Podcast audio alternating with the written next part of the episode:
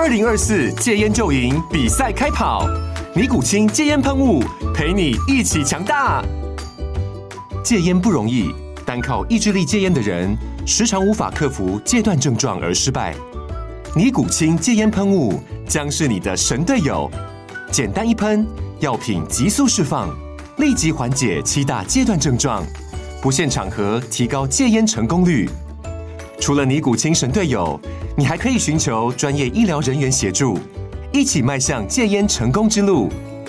尼古清戒烟喷雾，用科学方法戒烟，请咨询全台各大药局及戒烟门诊。本广告由尼古清戒烟喷雾、卫部药书字第零二七八三五号提供。嘉安嘉护股份有限公司，台北市中山区民生东路三段二号十楼，北市卫药广字第一一三零三零一九零号。尼古清戒烟喷雾，相伴每个新开始。我还是要回过头来说，你说人家就说啊，因为你是，因为你是同性恋者，所以你必须在职场上，你想要达到那样地位，你必须比别人付出更多的努力。你要有很多的革命，嗯、你要敲破很多的藩篱之类的。对，那那其实，然后意思是说，你要做很多努力，才能够让那些不不喜欢你的人，不能接受同性恋的人接受你，你才有可能。在那个职，你才有可可能达到你要的那个职位。可是我要说的是，难道双性恋者就不用，异性恋者就不用努力就可以达到那个位置吗？对，不不能这样说吧。异性恋者也是要很努力才能达到那个位置啊，并不是同性恋要特别努力才能达到那个位置啊。嗯，对，所以都是要努力啊，只是说你如何让自己的心安住在什么样的位置，嗯，而不是说我一定要积极营营让大家来喜欢我。你会这样做的前提就是你已经不认同自己了。对对对，对，对你不认同自己，所以你会有很多的张牙舞爪的行为，很多情绪，很多不理智的情行为出现。那谁，你任何人都一样，谁会喜欢一个情绪化的人当朋友？没有吗？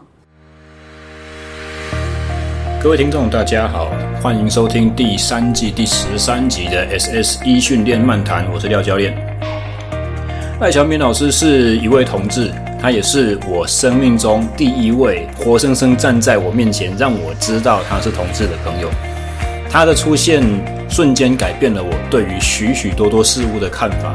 但是尽管如此，我对于同志的一些议题，以及同志圈的人们心中的想法，或者是经常所遭遇到的情境，基本上还是相当的生疏。哦，所以。今天重新再做后置，再重新听这一集的讨论内容的时候呢，其实我脸上还是一直挂着微笑。我实在是非常庆幸，呃，自己能够呃下定决心去把这一集的节目做出来，也非常的感谢赖乔明老师这样子无私而且大方的分享。哦，所以本集节目真的是相当精彩。话不多说，让我们来赶快收听。OK，这个是赖乔明老师的第二部分访谈。开始的时候，我想要先用一个问题请教你，就是你一路以来有没有碰过很多人第一次遇见你的时候，不知道你是男的还是女的？哦，看你的外形，从小，哦，是啊，从三岁人家就认为都叫我阿迪亚了。哦，是哦，对，很长很长。我那个时候入学的时候，我看到你，会觉得嗯，有点困惑，你知道吗？这赖乔明老师是男生还是女生？后来要看见点名单上面，哦，是这样子，对。那在看台湾很多的女性的运动项目，常常也会让我自己个人啊有一个这样子的印象，就是说，诶，我们的女生队出去好像比较多短发，比较多很小很多小时候我们在讲那个男人婆的感觉，跟其他的国家的一些女性运动员比起来，好像落差就很大。我这种那个时候就只是单纯这样子而已，一直到长大了之后才知道 T 的存在，才知道同志。而且是你是我遇到的第一位，然后呃，我也必须比较老实的讲，这种东西哦，说真的，不是录节目的话，我也许我还不会有那个契机可以说出口，或者是请教这个，我一直很有兴趣，希望也晓得，但是又不晓得用怎么样子的方法比较不会去冒犯到，就是说，呃，从这个角度来说好了。你让我去改变，让我现在变成是一个支持同志权益的恐同者。哇，非常感谢。对，用这样子的讲法，不晓得会不会呃让你知道我在说什么？因为打个比方好了，那个时候你记不记得你曾经跟我说过，你有两个朋友是在做那个发型设计，然后是两个 gay，是，然后说他们的功夫很厉害，建建议我去。对，然后为什么我没有去？因为我不习惯有男生喜欢男生的，然后在我身 身身旁，本能上面会有一个这样子的抗拒。我知道这样子也许不好，但是我没有办法改变我自己。嗯哼，对对，那这个就是我要我我觉得。应该是这么说，我们的成我的成长过程当中，能够这样子谈的机会，你应该算是第除了除了我跟我们跟我自己的那个女朋友，还是自己的老婆，我们后来有结婚，然后可以这样子公可以这样子公开谈之外，应该是说，像这一次你给我这个议题，我要来上这个节目之前，其实我还是蛮开心的。第一个是说，我们不会用什么样的圈子去局限说，我们什么话才可以聊。嗯，就跟人跟人之间交朋友，我是当老师的，你是做广播节目的，我们是不同领域的。那难不成我会因为怕冒犯到你什么，而我不敢开口问你什么吗？嗯，懂吗？我们我们应该是抛开那些界限，我们是抱着我的发心是说。我抱着来分享，你也是抱着想要学习的这样正向的正向的想法的时候，我们来交流。嗯嗯，这个时候所有的问题都不是问题了。嗯，对，这是第一个。然后再来，你说台湾运动员感觉都比较男人婆，其实我要跟你说的是，我自己出去运动场上，我还遇过比比我更魁梧、更像男生的男生。嗯，他如果不是在过磅的时候把衣服脱掉，你还真的不知道他是女生。嗯嗯，对，就是我们出去比赛的时候遇到的更夸张。但是我要说的是说，运动员嘛，运动员本来在追场上就是追求最高的表现，谁能拿金牌，谁就是偶像嘛。嗯、那其实你说台湾运动员看起来比较强悍，因为他在运动场上他必须表现出他想要获胜，想要。想要为国争光、想要求胜的那一面的时候，嗯，通常都是比较阳刚的，嗯，对，有所坚持，然后有原则。但是呢，这不代表他私底下他的内心也是你外表看到的那样，嗯嗯嗯，对，就是出发点是这样。了解，嗯，好。那所以呃，我想要从另外一个呃方向去请问，就是说。以前我们就是用同志这样子的名词去，呃，描述喜欢跟自己相同性别的人。那比较近期有一个名词出现，叫做 LGBT，这四个字字首所代表的意义是什么？其实，在一直到我现在都还不是很清楚。好，这个，所以这这几个身份的人们是对。什么样子的什么样子的情况，或者是说，像是你是喜欢女生的女生，对，那对于呃喜欢两种性别的人，你们跟他们的呃认识会不会像是我们这种异性恋者跟跟同性恋之间的这种呃差别？应该说差别吗？这四个字的代表的意思。之前我一直以为 T 的意思是 transvestite，就是那个呃跨性别装扮，对但是后来好像不是，是变性，就是生命过程中曾经转转换过性别，不管是利用荷尔蒙方式还是用手术的方式这样子。它其实这四个字代表的有分女同性恋者。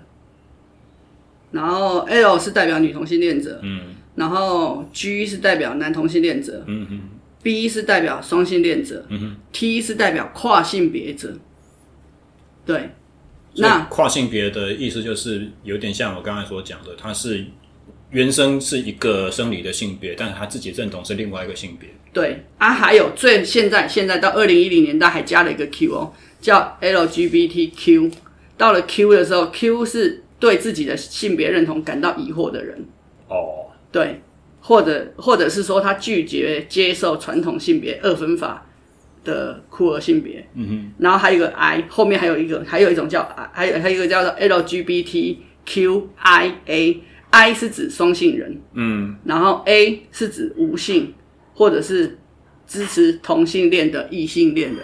哦，所以很很广啦，但是所以我可以被归到后面去。对对对对，你是属于 I，你可能是属于 A 的部分。对，所以其实其实我要说的是，就是现在的人对于这样的人的性别认同超过五十种以上，有研究出来是超过五十种以上，还蛮有趣的。但是我只是觉得这都是一大进步。嗯，对我我觉得你说，嗯，刚开始你在谈这个议题的时候。你说电视转播总是好像一直 take 到那些女性运动员，好像比较像 T。可是我要说的是，其实运动场上运动转播，他会转播比较强的选手，表现比较好的选手，或者是得分关键的选手。嗯，只是说他刚好是那样的外形。嗯，可是运动员在上场之前，一定会做出最舒适的造型上场，因为他要获取最高的成绩。嗯嗯，对。那有的人可能上场，他是他他上场可能他就是一头一一定要绑马尾，他不绑马马尾，他没办法比赛。嗯。可是下了场之后，他根本连头发他都不喜欢绑，也有可能啊。对。对。那有的人是说，哎，因为训练的关系，所以我我就是习惯短短头发。嗯。对。那像我自己小时候，我小时候还没当运动员之前，我妈妈也是帮我留一头长发。可是我很会长臭头，很会流汗，因为爱运动嘛，很会流汗长臭头。嗯，然后最后就全部都剃掉。啊，剃掉之后再来，我就没有印象我再长过头、长过长头发了。哦，是哦，就是很多的原因。但是从小在很小的时候，我根本什么都不懂。三岁在幼儿园公园在爬爬栏杆的时候，人家都叫瓦迪亚了。嗯，然后我妈妈总是在旁边说：“温佩西阿梅啊。” 对，可是我们小时候，我我应该是说。可能我小时候从小个性，我也不太会去在意别人说我是阿迪亚或什么的，我也不在意，因为我也不认，因为我也不认识他，他在讲什么，我也不想理他。嗯嗯对啊，只是我妈可能会很在意、很生气啊。但是后来日子久，习惯久了之后，然后我们家的人总是都会在帮会背后帮我解释。嗯啊，可是我也觉得有解释没解释都不重要，我又不认识他，我为什么要在意他？然后。再来，再再后来到你对感情有点感觉的时候，你就会发现，你就是没办法喜欢男生。当然，曾经有学长刚当选手的时候，在也有学长要追求过，可是你就觉得你就是没办法跟男生可以很很很亲近，或者是说我不习惯在人的面前表现软弱的那一面。嗯，然后跟女生在一起的时候，总是什么都能聊，然后。身体不舒服，生理起来什么的，就是很很很 opening 的可以聊什么的。可是跟男生之间好像就少了那么一点什么。但是也不是说跟男生就没朋友，不是哦。我们男生的朋友还是很多，因为同小团队当中学长学弟大家都还是很好。只是说你就是在感情这这一部分，感情面上面就没办法对男生有感觉。对啊，但是这个是没办法的，就像你。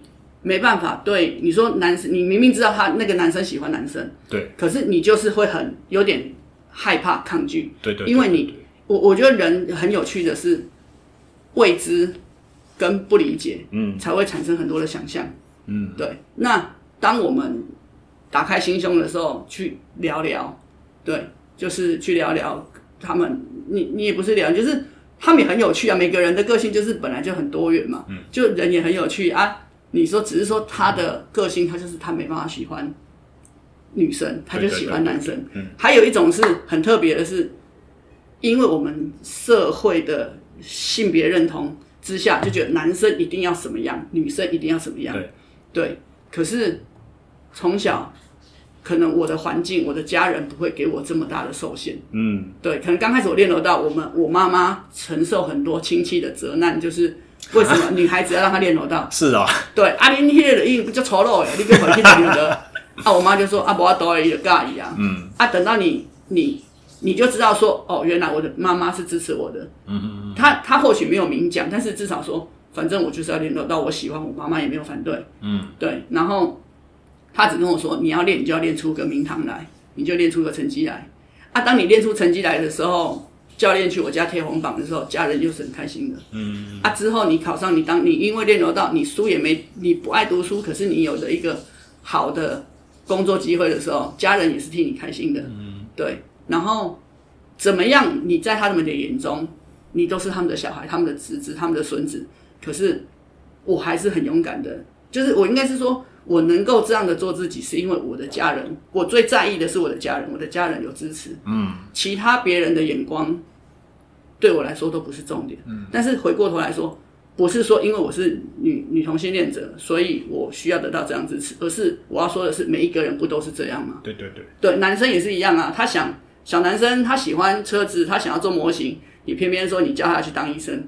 这不也是也是在抑制他吗？对，对，用你社会，又或者是用你的职业认同去霸凌这样的孩子吗？嗯，对，所以我说回过头来是摊开来讲，每个人都是需要被支持的，只是说因为那个性别认同的关系，他是做了这样的选择。嗯，对，你是做了这样的选择。所以你们家是一直以来，这个是大人都知道你有这样子的形象，然后默默就是。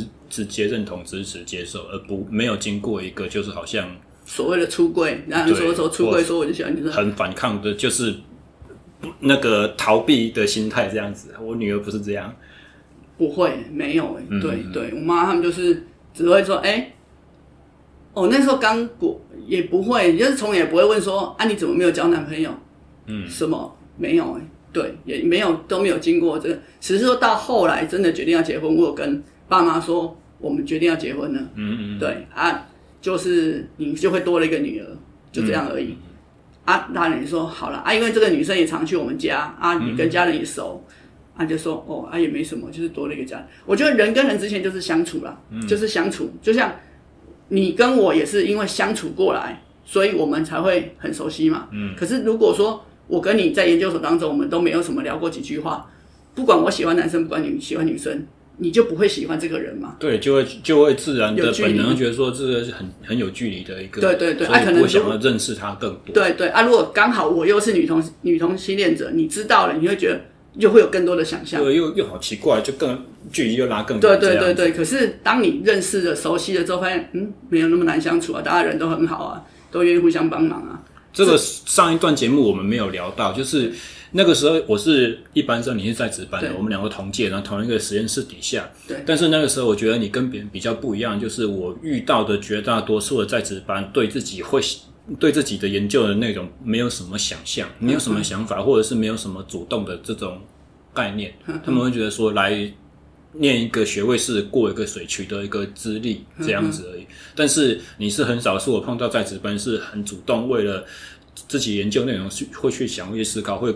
跟老师和一般生去讨论，会有很多你你的研究内容，很多自己的 idea 放在里面。我觉得这跟绝大多数的在职生是一个很很明显的差距。应该是这样讲，他们不见得是不愿意想或不想认真做，但是他们缺少了一个，就是呃，问一句好的，问一个好的问题，这个概念在他们脑袋里面没有。他们需要的就是，好像在国高中甚至大专层级那种教学方式是老师带着你的，所以东西是老师给老师丢的。我觉得刚开始对你有比较特殊印象，是因为这一个特质。对啊，就是遇到问题喜欢解决嘛。嗯，那我们本来就不是那种害羞内向的人啊，只是说不熟的人，我们当然就是不太聊。但是熟悉了，我们就不懂，就是会问啊，也不能不懂装懂。对啊，运动场上。就是这样，最忌讳就是不懂装懂，不是吗？嗯，对，所以就你就习惯啊，习惯，再加上是说，我我还是觉得读书当学生，撇开什么不谈，我们就是很单纯的在做研究。嗯，啊，你们旁边人每个都比我强，当然要赶快那个啊，赶快要赶快好学，赶快问啊。我觉得不是比较强人，就是我们运气比较好，就是以早期读的多一点。像是，呃，我很喜欢跟大家交流的一个原则，还有包含我之前创业的时候，我找了一起创业要做的伙伴，一起找找进人教练。我那个时候有一个想法，就是说我找的同伴一定要至少在某一个方面是比我还厉害的。我自己主观认同，觉得他这个地方比我强，也许是他不一定知道这一点，他们不容不一定认为那一件我看得重的那一件事情是一个优点，是一个长处，或者是比我好的地方。像是我们刚才上一段节目，你讲说你的论文内容的题目啊，然后你去思考这些呃训训练上面的应用价值。我如果不是你的话，我就讲不出来。是，所以你你你看说呃，念书比较会念，念的比较好，那个是机缘不同的问题。如果换一个角度来讲的话，我早年没有念过柔道，对啊，柔道的这方面智慧，或者是说带小朋友，或者说跟家长相处这些，现在我也许比较好一点。嗯哼，刚开始念书毕业出来，直接开始做教练那一刻，我也是完全没有。是是是是，那就是我觉得这个是没有高下，就是像你刚才所讲的不一样啊，不一样有交流的话就是最好的。对啊，就是大家教学相长，在那样很好的环境，我觉得说当学生是一个很好的环境，就是大家没有什么冲突，然后很单纯，就是我们要学学会不懂开口，就像其实现在教育趋势哦，后来在推所谓的学习共同体，学习共同体就是这样，它就是要让同才学习。嗯，其实同才学习的效果会比老师给老师教的学习效果还要好。嗯，那同才学习就是。小朋友，你看小朋友在玩游戏，我想去跟你玩，你在玩，我想去跟你玩，然后我不会玩，或者是你有你的规则，你就会跟我讲说，现在我们要玩什么玩什么玩什么，然后我就会问，那我这个可以放这里吗？我这台车可以往这边走吗？嗯、我会问，然后你就会告诉我，这台车往那边走，它会掉下去；这台车往往左边走，它就可以爬上去。嗯，然后我就会，就是这就叫所谓同台学习啊。其实同台学习的效果不用任何的。长辈教不用任何的外力干扰，两个自然就学习东西就会上去了。其实这个效果是很强的，而且这个也需要我们大人给小朋友很多的空间，就是因为小小朋友最有效的学习就是玩乐。对，我们要能够认知到这一点，而不是说他在玩，他在干不正经的事情。对 啊，还有一个是说，大人当我们是老师的时候，我要设计什么样的情境，让他们去辅助他发挥这些东西。对对对，嗯、所以大人其实未来的教育趋势。应该未来教育趋势的走向现在是这样哦。以前我们都传统就是我坐在那边，老师教，然后我听，然后听完老师问问题，有没有问题？啊，大多都是没问题。好，下课。嗯，就是我们一昧的听嘛。对啊，还有一种是以前遇到比较糟的状况，是我提问了，可能被老师反驳。嗯，你懂我意思吗？老师可能没有那么那么有技巧的回答你，你会学生问了反而好像很丢脸，很受伤。或者是问了会拖延到其他同学下课被讨厌。我有去过一两次这种状况，老师在公堂上这个课堂上公然骂你说，你怎么那么不受教？哎呀，不不对，老师你讲的好像是错的，跟我在课外书上面看到的不一样。对对对，就是会就是会有这样，所以所以就是一些经验让我们啊，那个其实也没有说我我觉得没有对错啦，就是每个老师的背景，他的他的成长背景跟我们的背景不太一样。那现在未来的小孩。更是这样。嗯，未来小孩现在你看，小孩几乎都是为什么他们可以在平板、在在电脑前面、游戏机前面待那么久？嗯，对啊，为什么？那他们都习惯用这种声光刺激接收。可是到了大一点的时候，国高中，他每天在看这些 YouTube，他在看这些东西的时候，他的脑中没有想法吗？我觉得不见得，我觉得不见得。嗯，他们一样有他们的想法，只是他们的想法可能不是我们认为的正规。或者是他想的东西已经没有办法用跟我们这个年代同样的波长告给我们知道。对对啊，但是不代表你要一开始就否认他。嗯，或许你已经一听你一一听他在说，你就知道说这不切实际，这不可能成功。嗯，但是你也不用一开始就说他不会成功，你让他去做，做了之后他才有办法去修正，修正到比较适切的方向。哇，有你们这样子在第一线的教育，现在国小的阶段能够听到这种讲法，真好。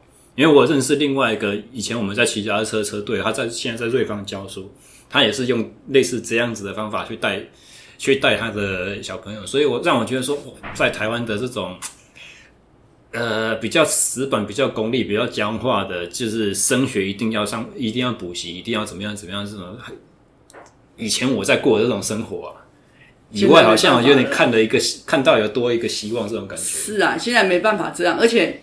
你如果你说没办法，但其实，在很多，尤其是台北市很比较核心的这种学区，哎、欸，还是这样做，哎，是啊，是啊，会让人觉得说很瞠目结舌。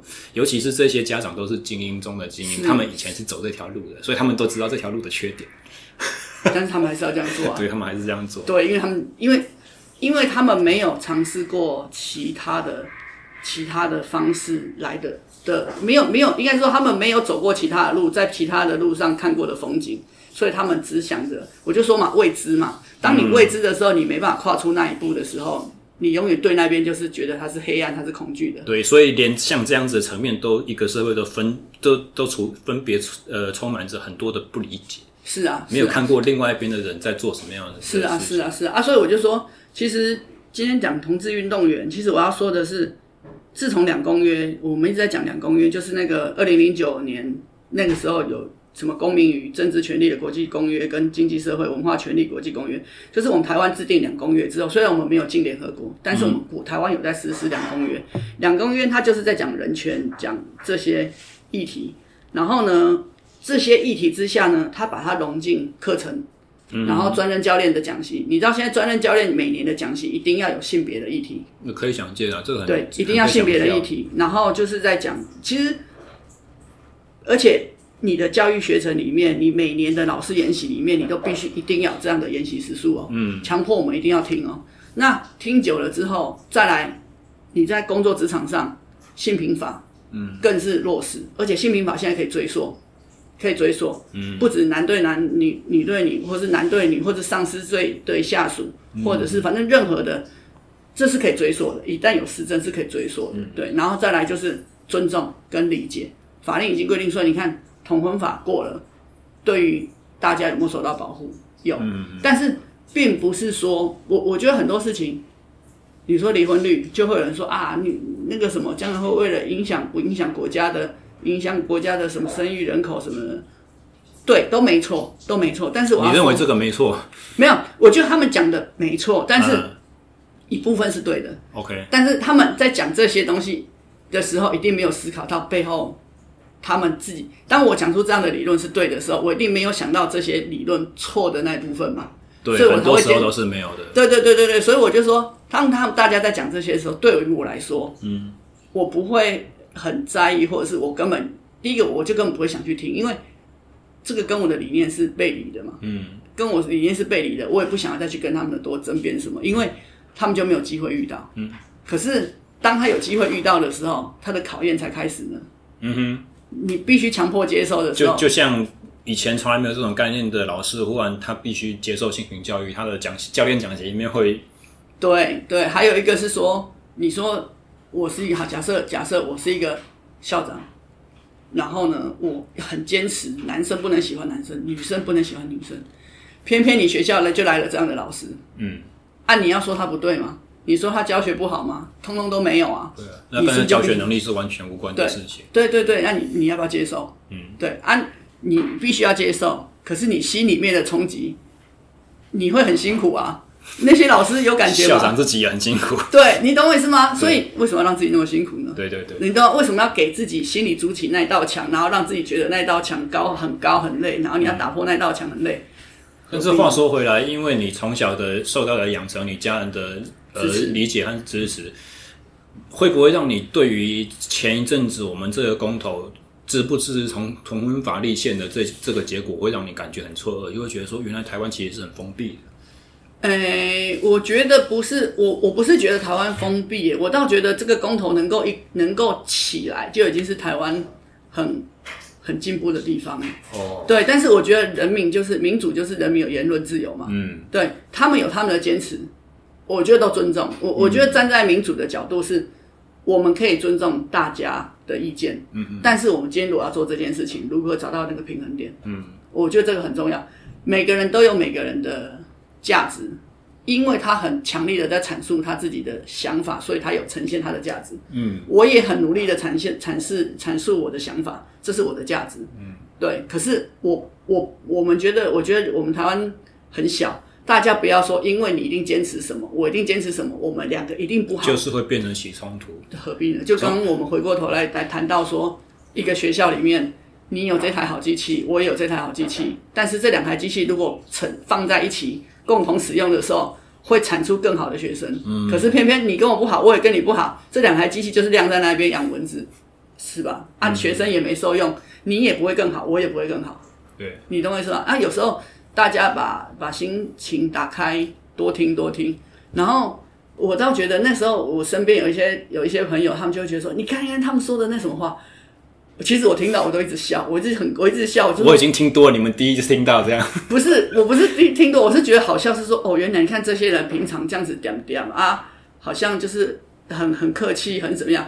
哇，原来他心里面对于一些议题的时候会有这么强烈的情绪，嗯，然后会有会有这么多的会有这么深的言论，然后当他发现他身边站的是一些支持他的人，他就更有他的那个更更有勇气去讲他的想法，讲特别大声，这种感觉。对，对，可是我要说的是，有些时候是炒作，有些时候是操弄。嗯，对。那我我觉得，为什么要成为别人炒作、操弄的对象呢？嗯，对啊，对你，你去公投，你就默默投下你神圣的那一票。对啊，那。那不是说谁特别受贿，而是我要说的是，你你的身边或是你的家人，如果有人是呢？嗯，好，那就就像我，就是有点像是我的处境一样，我先认识你之后，我才知道你是同事的身份，就只因因为这个契机，就完全把我的想法要转换，对，就很像你刚才讲的一样。如果我的身边有人是呢？如果我生出来的是一个女儿，她喜欢女生，对啊，对对，你懂我意思吗？就是。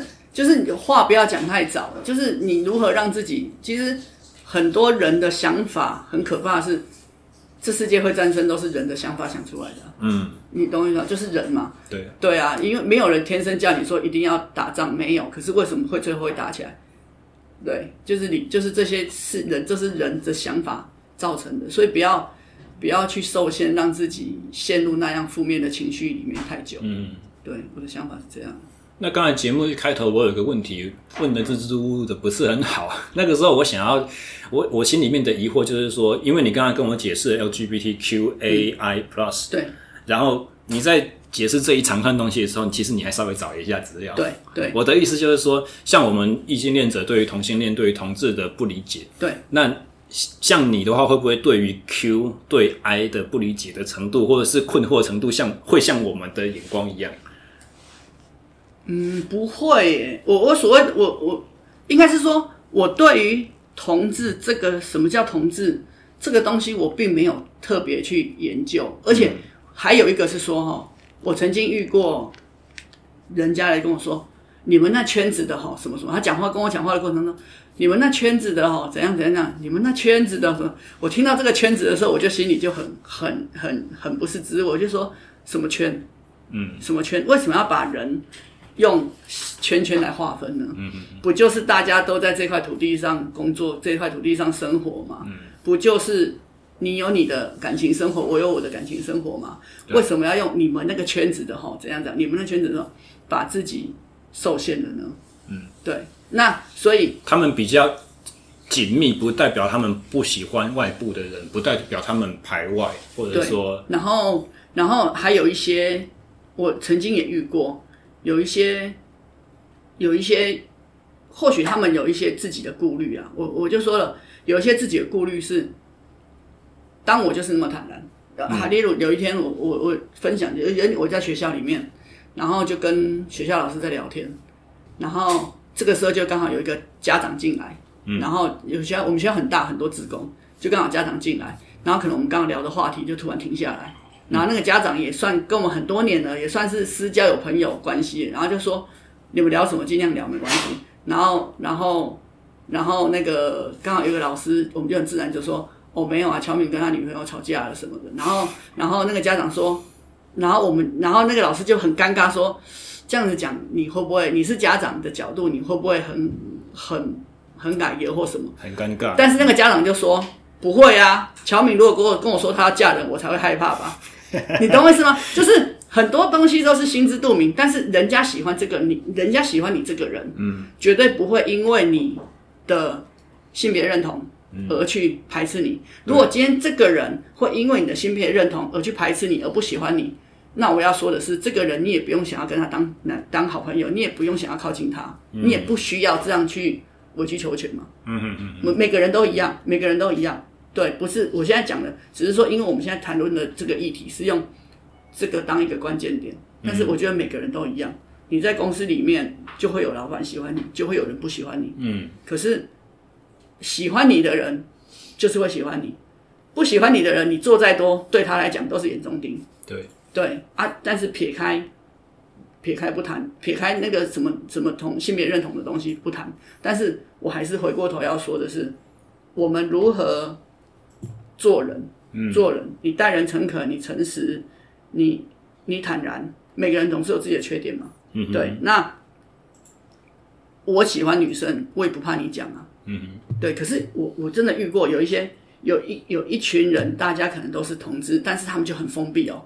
我们这群朋友里面的群主，如果我认识了别的人，我觉得我们这个团体很好，我想要带他进来认识，还要经过这个团体大家的的认同，才可以带朋友进来。啊、那你不觉得这又是一个很就是又是一个圈圈吗？嗯，对。那当圈圈是自己画的，对对对，你画出来之后，就很难去反对其他人说你们的这个圈子用这样子的描述。对，然后你看这个圈圈里面，这个圈圈里面，大家可能都有所都会，就是会会说什么有所顾虑啊，不想让太多人知道他是女同志或什么的、啊。可是你这可以理解啦。对对，可是我要回过头说，那你们这个圈圈还挺麻烦的嘛。你不觉得当当你如果你的生活、工作、生活，你的工作跟你的生活当中又有一个朋友圈是这样子的时候，是来找自己麻烦吗？嗯，啊，像我，我可能就我可能就会敬而远之，我会说你都不要把我加进去，你都不要把我加进去，我不要，我不要参加，我不想要分享你的这种压力。对对对对对，我觉得没有必要这样，我觉得人跟人之间没有必要这样啊。如果对，就是让自己生活简单一点、开心一点，不就好了吗？为什么要？嗯、对啊，可是回过头要说，我我我有遇到遇过一些学生，他们会来跟我说他喜欢谁，嗯，他喜欢谁，不管他是男生喜欢男生或男生喜欢女生，都对我来说真的都一样，我就会说啊，喜欢。就去追啊！嗯、他说：“可是我怕他会拒绝啊。你”你你懂吗？喜欢要去追他，怕被拒绝，并不是女生跟女生在一起，男生跟男生在一起，或是男生跟女生在一起才会遇到的事情。这这是大家都会遇到的事情。对对，那你真的喜欢，你要开口，可是你要尊重对方。对方如果不喜欢你，你当然不能怎么样。嗯，但是你也不用去一直。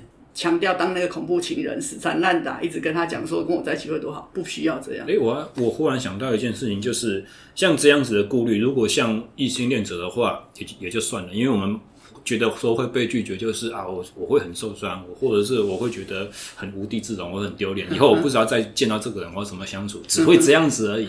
但是如果是我今天我喜欢男生的话，我想要去跟一个男生告白，我还会碰到一个很大的挣扎，就是我怎么知道他喜欢男的还是女的？对，所以我要说了，你不知道他喜欢男男女的，你就去跟他告白，你不觉得这个很冒险吗？对，所以一定是从我说说我说人跟人从相处开始嘛，嗯，你不要去挑战一个未知嘛，你人跟人相处相处久了啊，聊闲聊，当朋友一样闲聊，闲聊完之后，你才会知道说，哦，他他真的是很强烈的喜欢女生，他不会喜欢男生，嗯，那你已经知道了，你就算暗恋，你也只能暗恋，你也不会冒险去。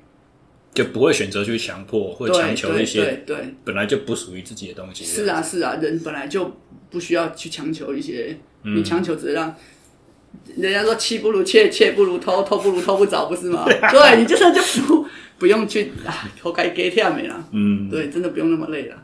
OK，对。那台湾目前是在。我我的印象应该没有错吧？目前是在所有亚洲国国家里面，还是唯一一个就是法律是支持同性婚姻的。嗯嗯。嗯，这件这个发展在公投的结果这样呈现之后，反而由大法官释宪，然后另外立了专法。对。这个转折在你的心目中有没有什么样子的想法？有没有觉得说这有没有？因为你刚刚提到了二零零九年的事情。两公约，其实这个在我们异性恋者或者是一般人没有在关注的议题的，是完全不知道的。对，所以对于你，你觉得呃同性婚姻的专法成立，对于你来讲是一个重大的里程碑，还是你们预料中是原本就觉得说好，好像本来趋势就会是如此？嗯，其实我要说哈，他这个专法立了之后啊，嗯，对于我。们的感情生活来说有什么太大的差别？感情生活没有差别，嗯、唯一差别在什么？在进医院的那一刻。对，那个时候听到最有力的论论述，我觉得是。唯一真的差差别在这里，就是你进医院，你要一个家属帮你签同意书的时候，嗯，你懂我意思吗？嗯、啊啊，很多很多，我们遇过很多的，就是他明明知道他的家人是没办法认同的。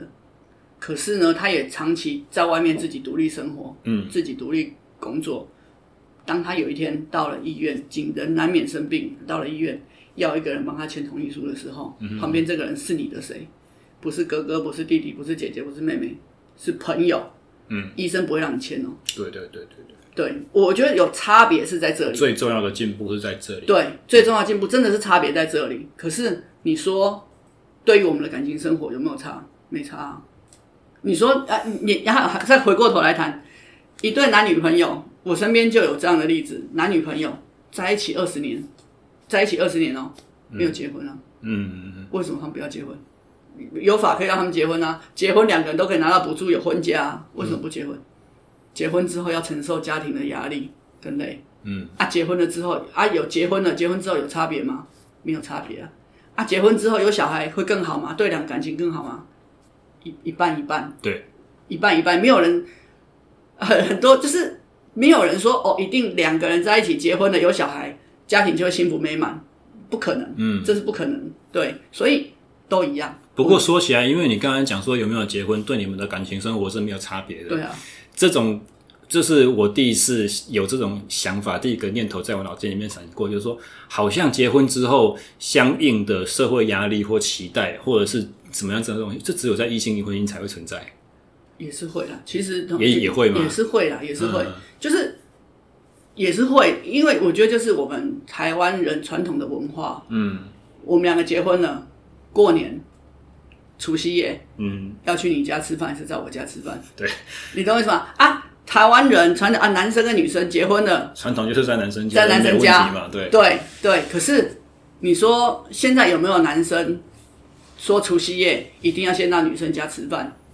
有啊，嗯嗯嗯，因为塞车的关系嘛，对，所以我们先回娘家去嘛。啊，平常都已经在我们家了嘛，对对。啊，除夕夜那一天就先回他们家去吃饭嘛，嗯，可不可以？也没有不行啊。这些观念是人给自己的观念嘛？那是可以被打破的啊！对对对对，所以其实就很像宗教的书籍，其实也是人写下来的。是啊，我们要用传统去规范很多事情，是啊，其实传统设定的。是啊，以前的谁啊？我阿公的阿公。对对对对对，我是阿妈。对啊，对，都一样啊。所以啊，像我们也是一样啊，结婚了，那我们就第一年去你家过年，第二年在我家过年。嗯嗯。啊，然后大年初几我们才回来。嗯。就啊，反正就工平常都工作都忙。啊，难得假连假啊，但是现在人也很会规划自己的假期啦。对，有没有端午连假、中秋连假？那我们就先去哪里？先去哪里？啊，其实大家再加上平常要平常又有视讯，嗯，就家人之间关系就很好。所以其实这些你说家人的期待有没有？也也是会有，但是我觉得已经很少了啦，已经比较小了。嗯，而且现在的父母都也比较，因为接收的资讯也都也够了，所以其实都还蛮蛮蛮敞开心胸，大家都蛮。很好的人跟人之间相处，其实我还是要回过头要说，当你很诚恳待人，互相相处久了，大家都知道你的个性，然后彼此也能够互相尊重理解，也没有什么隔阂啊。嗯，对。那我我在想的还有另外一个想法，就是说教育界或者是体育圈的、嗯、呃风气会不会先天就是比较保守？对，或者是封闭，就是他的想法比较不会像社会各界的开放。如果从这种角度下来的话，同志在教育界或者是体育圈的生生存，是不会变得更加容易被被抑制，或者是排挤，或者是好像就说心照不宣，你不讲，我当没事这样子。嗯，我我还我要说的是哈，你看我从小在罗道街长大，那我的身边的带过我们的老师。到我身边，现在自己我们自己当，我们，自己当在运动场上当裁判，然后跟老师们大家相处，就是我觉得是心照不宣呐、啊，嗯，好，但是也不用刻意在老师面前，我们还是一个学生的样子；在长辈面前，我还是一个晚辈的样子。在什么时间，你你做什么事情就是那个样子，也没也不需要你去展现你是女同性恋的那一面啊，不用啊，嗯、对，那。对于有一些议题，有一些老师在吃饭的时候，他就会说：“哎、欸，哪也在，哎、欸，哪也在支持，哎、欸，哪也在支持同同婚呐、啊，哎，哪也在支持同性恋呐。”我在旁边，我也听到，我只是小小的而已，我也不，我也不说什么，你也不用去反驳他、嗯、言论，他有他的言论自由。嗯，对，那我会觉得那叫言论的礼貌。嗯，懂懂意思？有些议题，就像在在公开的场合，我也不用去说我一定支持绿的，我一定支持蓝的。嗯，有一些比较敏感的议题。我们在一些场合当中，并不是那么亲密关系的朋友之间，我们就不会去谈到这个东西，或者甚至是其实比较亲密关系的朋友，也会出于因为尊重你的选择和身份，对，就更知道说这。尽管我的坚持和我的想法，但是因为我喜欢你这个人，我知道我这样讲会伤害到你，所以我应该要选择不说才对。对，或者是委婉的沟通。对对，对啊，我是觉得就就这样。那你说会去抑制？我我觉得抑制是因为在之前的法令可能没有那么明确，嗯、还有一个是团队的领导者，嗯，散发出什么样的气息？如果今天团队领导者散发的气息就是非常，你们都不准交男女朋友。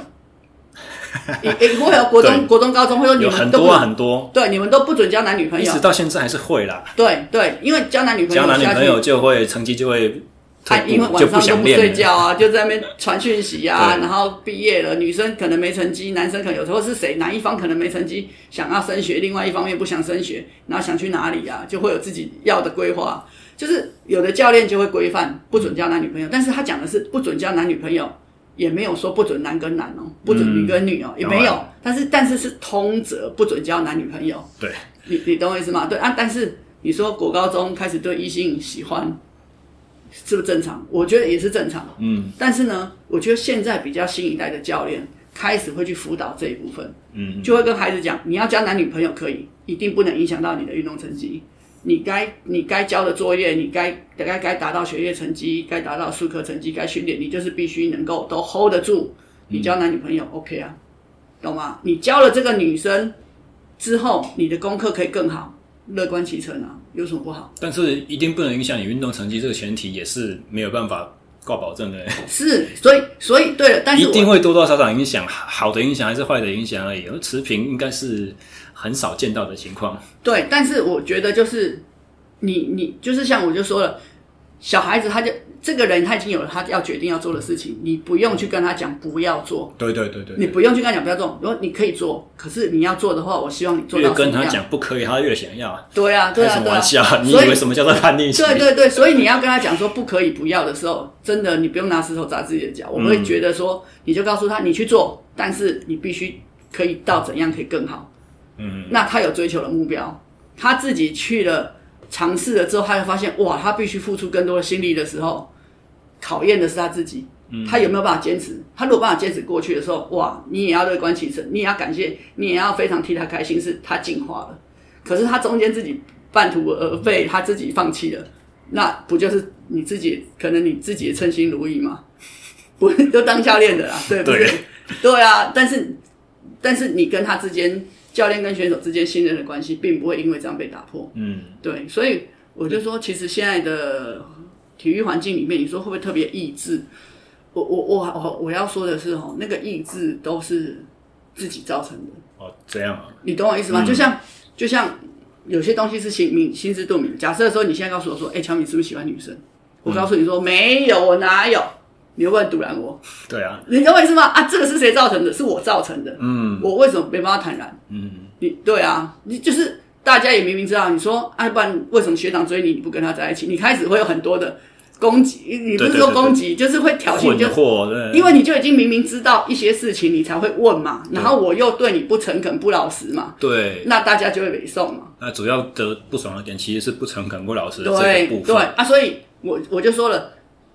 前提是互相信任的基础，还有一个是，嗯、我我问心无愧，懂我、嗯、我我们喜欢女生不是罪，嗯、这也不是我要我，这也不是我自己后天造成的。我觉得这个东西是很很先天就是这样。你说，嗯、我妈说，那大人说，我立马去学一挂，我你去学跳舞啦，你去学钢琴来抽地金塔这等等，你把这些掏脏，你懂我意思吗？我说 我没办法。对，你懂我意思吗？就是我，我就说啊，我你加个好书，你去做医生，你去你拿医学的书来读，你给我认真坐那边读，你一定可以的，就没办法啊。对，对你懂，你不要去，不要去强迫嘛。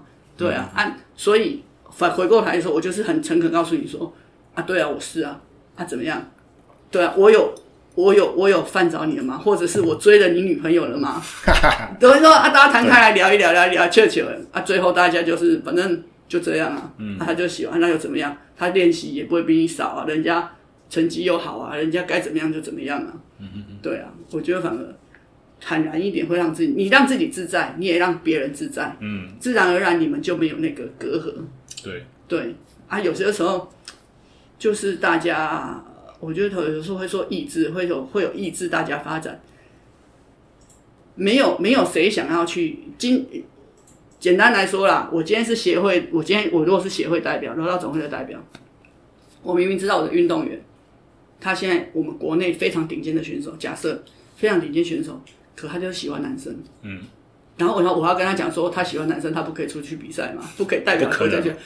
你都要有强的选手，每个人都想要了。对对对，是吧？嗯，你他喜欢男生女生，关我屁事。嗯，大家会说关我屁事。谁说他喜欢女生就不能出去比赛？谁说喜欢？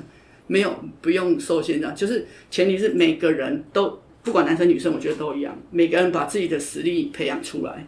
当你是一个有价值的人的时候，大家自然而然会喜欢你，会靠近你。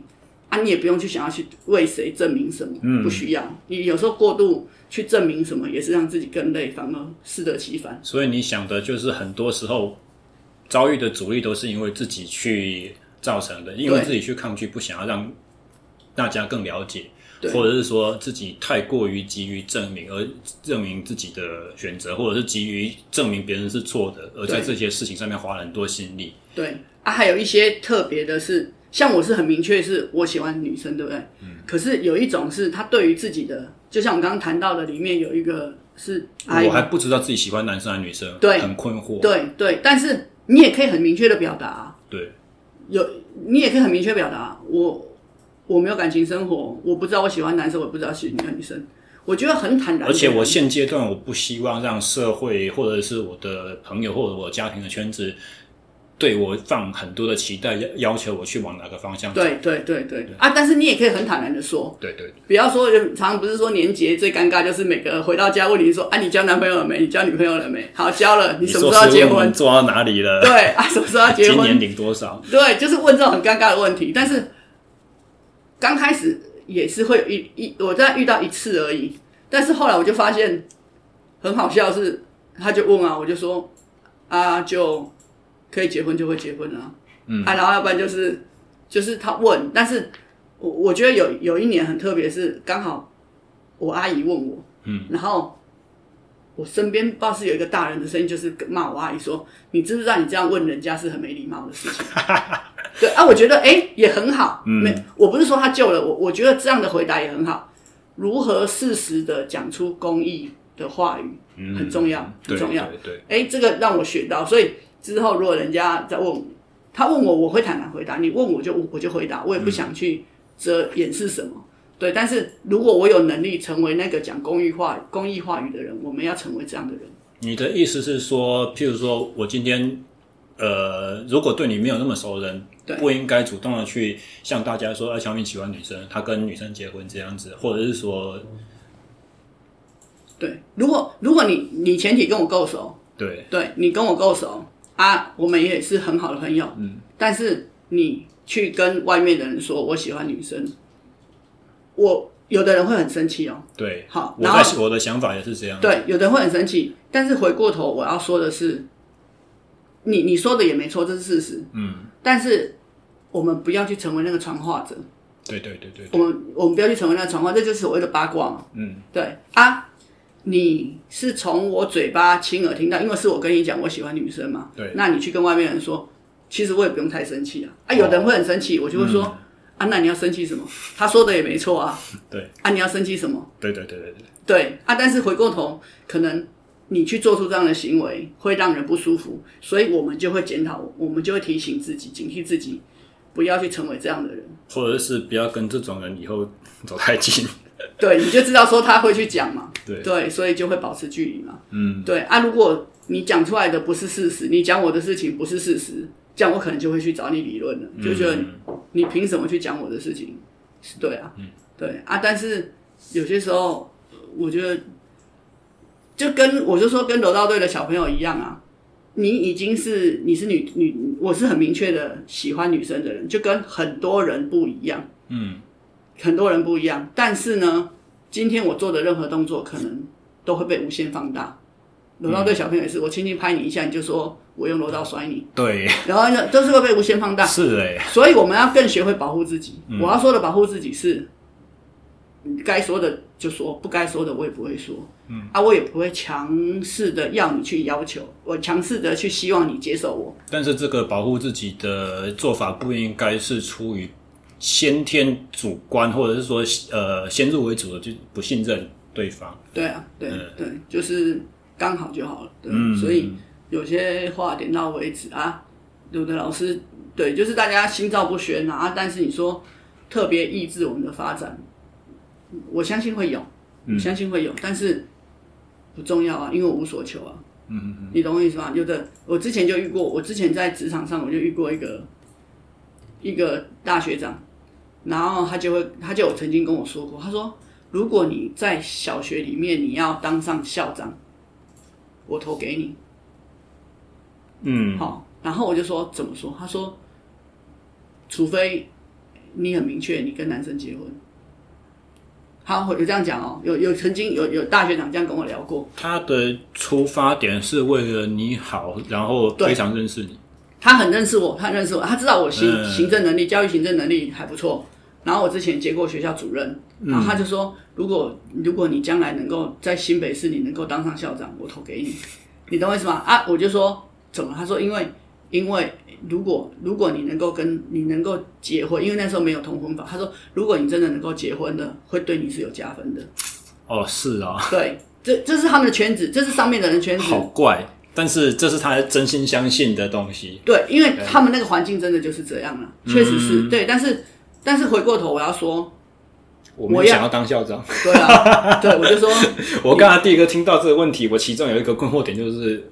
呃，我我不想当校长，这个对我来讲不重要。对，但是你说人家说的意志是不是指的就是这个东西？有可能的。对，有可能上层，但是我还是要回过头来说，你说人家就说啊，因为你是因为你是同性恋者，所以你必须在职场上，你想要达到那样地位，你必须比别人付出更多的努力。你要有很多的革命，嗯、你要敲破很多的藩篱之类的。对，那那其实，然后意思是说，你要做很多努力，才能够让那些不。不喜欢你的人，不能接受同性恋的人接受你，你才有可能在那个职，你才有可可能达到你要的那个职位。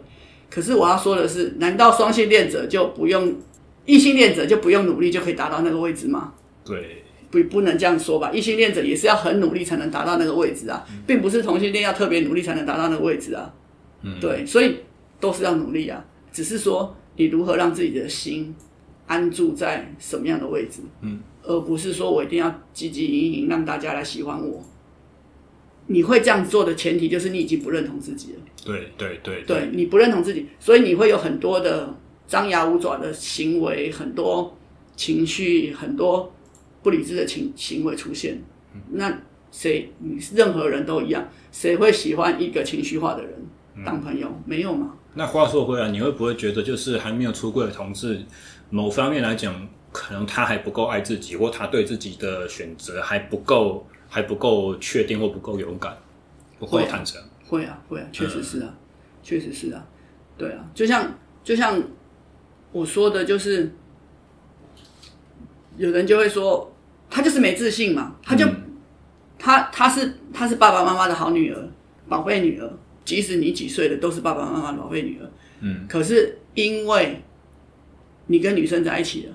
或你跟男生在一起了，你知道你的爸爸妈妈绝对不能接受，嗯，然后你就永远都不要讲，嗯。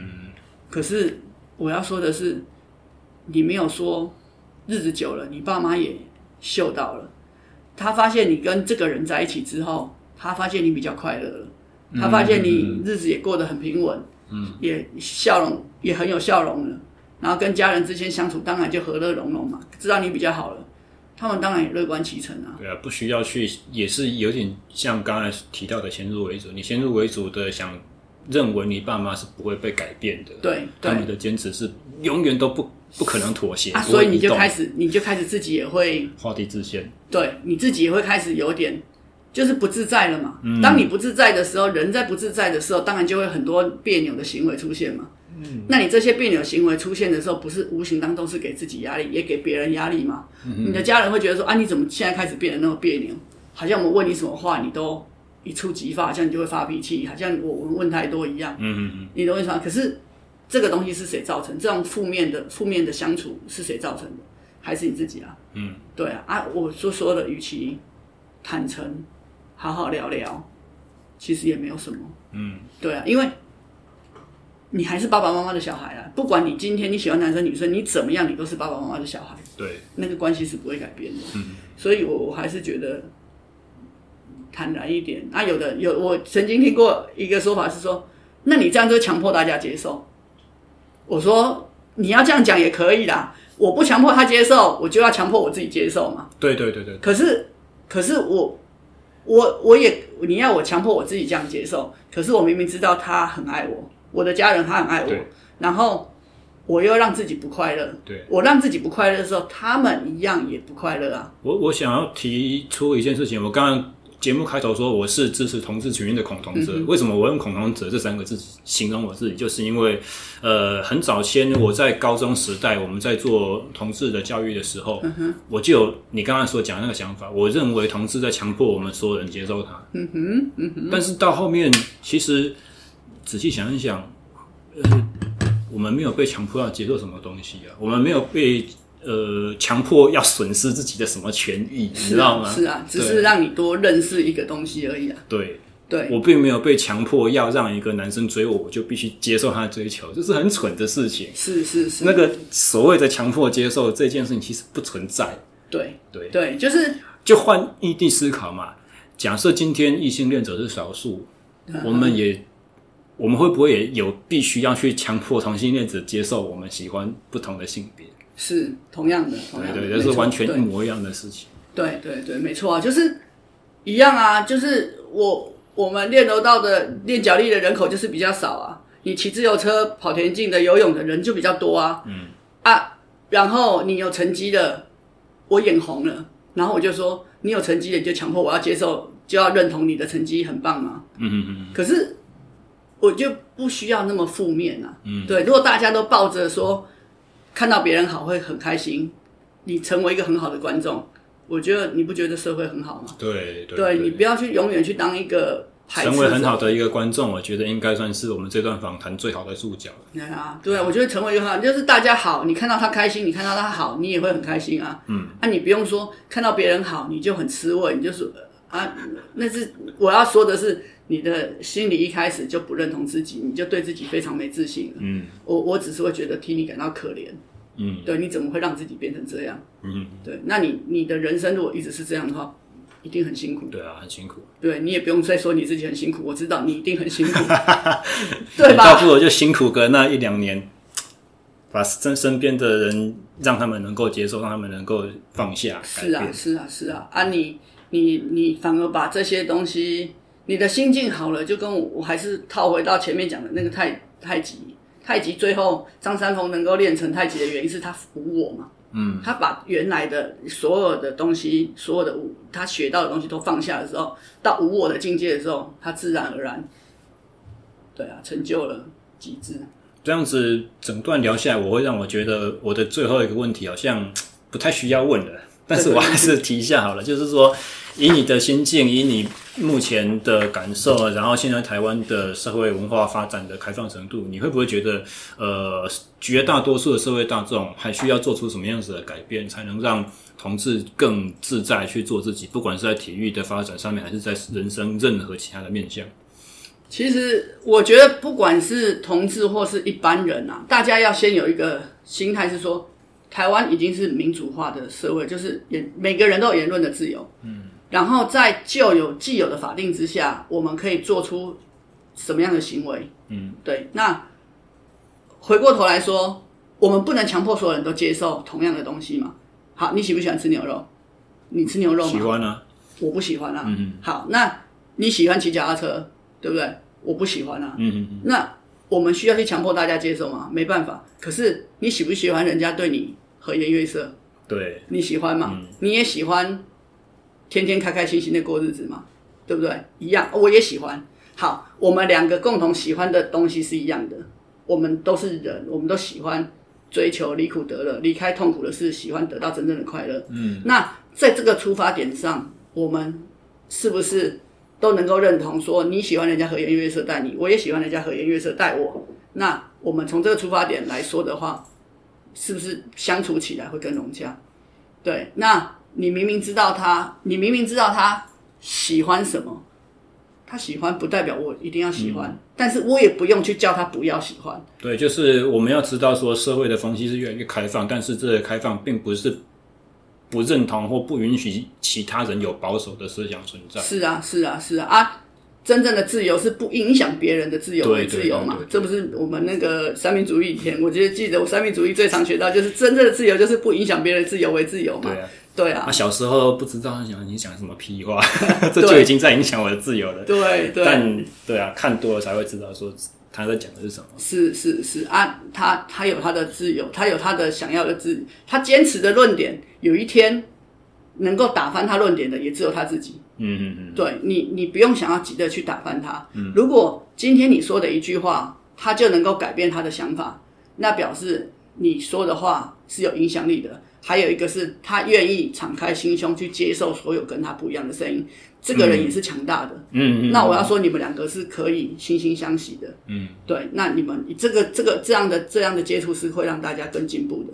但是如果你说的话他是不能接受的，那他就不能接受啊。啊，不用硬塞。对，那我也不用去强迫他一定要接受啊，何必让彼此那么不愉快呢？嗯嗯。对，所以我是觉得，你说这个环境。能够多做一点什么？我只觉得大家多一点尊重，多一点理解，嗯、让自己生活上跟人的冲突纠纷少一点。每个人都是快乐的，每个人都是快乐，不会说因为你你做了这样，而你自己不快乐，别人快乐没有。嗯，当你有这样的心态的时候，我想大家都是快乐的。嗯，OK，很感谢今天乔面老师在节目上面跟我们分享这样子的话题。啊，不不，欢迎，非常开心，机会真的是很难得哦，赶快解封之后，我们可以。聚一下，吃个饭什么的，对啊，好，非常好，谢谢谢谢，对，感谢给这个机会，大家好好聊聊，就是也是像我讲的一样嘛，如果不是做节目的话，我可能一辈子改革不不会想去，对，不知道怎么问。这个问题，哦，不会不会，哎，我身边遇到了很多，哎，我还有遇到我们一个亲戚的儿子，然后他就干脆去加拿大工作读书，读书完工作，然后就跟他的先生。就在加拿大，儿子哦，然后这哥哥，我们要叫哥哥，嗯，就在加拿大，然后两个男生就难得一年可能只回来一次看他妈妈，嗯，然后就回来，然后就很开心啊，我觉得就很开心啊，啊，因为他妈妈就说，因为他知道他儿子如果留在台湾会很辛苦，嗯，所以他去他送他去加拿大读书。他在那边发展，然后他觉得这样一年回来一次，他没有什么不好啊。嗯，啊，我们当时就是我们自己的想法会说，哇，你儿子啊，他这样子在为了这样好辛苦哦。他在他在国外，然后你人在台湾，啊，你怎么样了？谁可以照顾你？对。然后他就说，你不用想太多，就是时候到了，你他儿子自然而然会会照会想办法照顾他。对。但是前提是你让他生活是开心的。是稳定的，他生活更有。没事找事给他一个理由可以梳理自己。对，啊，让他生活更有能力了。他在那边工作，他也得到很好的薪水，然后也过得很好，他很有能力了。将来妈妈怎么样了，他一定会照顾他。嗯，我就觉得，哎、欸，这个这个这个姑姑很很睿智啊，很好啊。嗯、对，他说宁愿他自己一个人在台湾生活，然后他的儿子在那边，然后偶尔假日回来，我们难得一年回来一次，就跟他哥哥一起吃饭。然后他的外国外国男朋友其实是华裔啊。嗯，他就会，他们两个就互动也很很有趣。他就会说，啊，他就很情绪化，早上起床会有起床气啊，啊，你就会听到说，其实就不过也是一一对一对啊，对，就是一对嘛。啊，他们就是有他们，他们两个相处在一起有他们的习惯，啊，跟男生女生在一起不也是都一样的？对啊，都会有很多很麻烦的事情，很好笑的事情。对对对对对，啊，就是就是这样而已，没有别的。